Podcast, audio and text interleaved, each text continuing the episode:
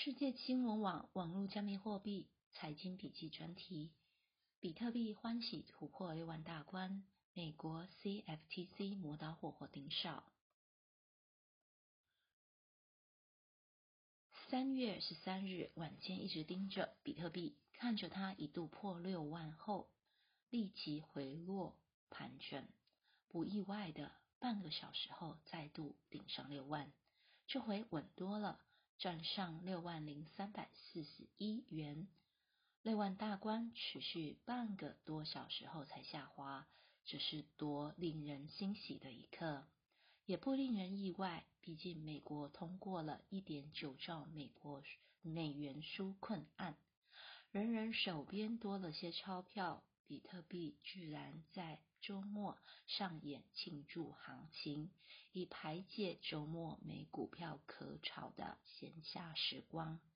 就在比特币突破新高后，市值也来到了一点一二兆美元，目前是全球排名第六大资产，仅次于苹果、沙地阿美、微软、亚马逊和 Alphabet，距离 Google 母公司 Alphabet 市值。一点三八五兆美元已经相去不远，这对各国政府来说是很恐怖的事。因此，别忘了美国财政部长耶伦在后面掌控一切。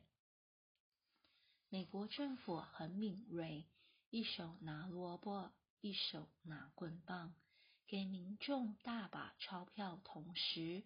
严防热钱一股脑流向加密货币，所以就在比特币登上史上新高之际，也传出美国商品期货交易委员会 （CFTC） 正在调查世界最大加密货币平台币安打压加密货币的意图，昭然若揭。台湾央行也很同步。不久前，央行小编还在粉丝页政策性呼吁大家不要买暴涨暴跌的比特币。杨金荣在立院备询时也说，央行不会买比特币，会有洗钱疑虑。当政府这样宣示。对于加密货币市场，一定有相当的阻力。就像 GameStop 那样，越有人要以某种绝对力道摄入自由市场交易，那么就会引起另一股力量反扑，双方展开对坐。不过，美国商品期货交易委员会的动作可大可小。进可攻，退可守。如果钱流入比特币势不可挡，那么政府当然不会坐以待毙。相反的，若比特币涨幅还行，没有让股汇市相对呈现不稳定的状态，那么政府也不会采取太具杀伤性的政策。毕竟。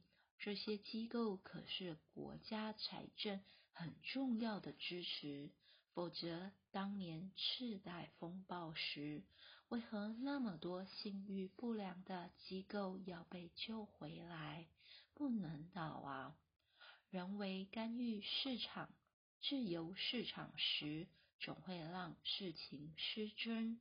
也因此，比特币突破六万美元后。六万到七万是很重要的关键。当初进场投资的机构们，这段区间原则上是有获利了结的空间，因此这些机构会慢慢撤出比特币，把钱回归传统金融商品，避免被政府盯上。亦或是会有更多机构像美图这样开始涌入，这些动向都会是比特币价格后续很重要的联动。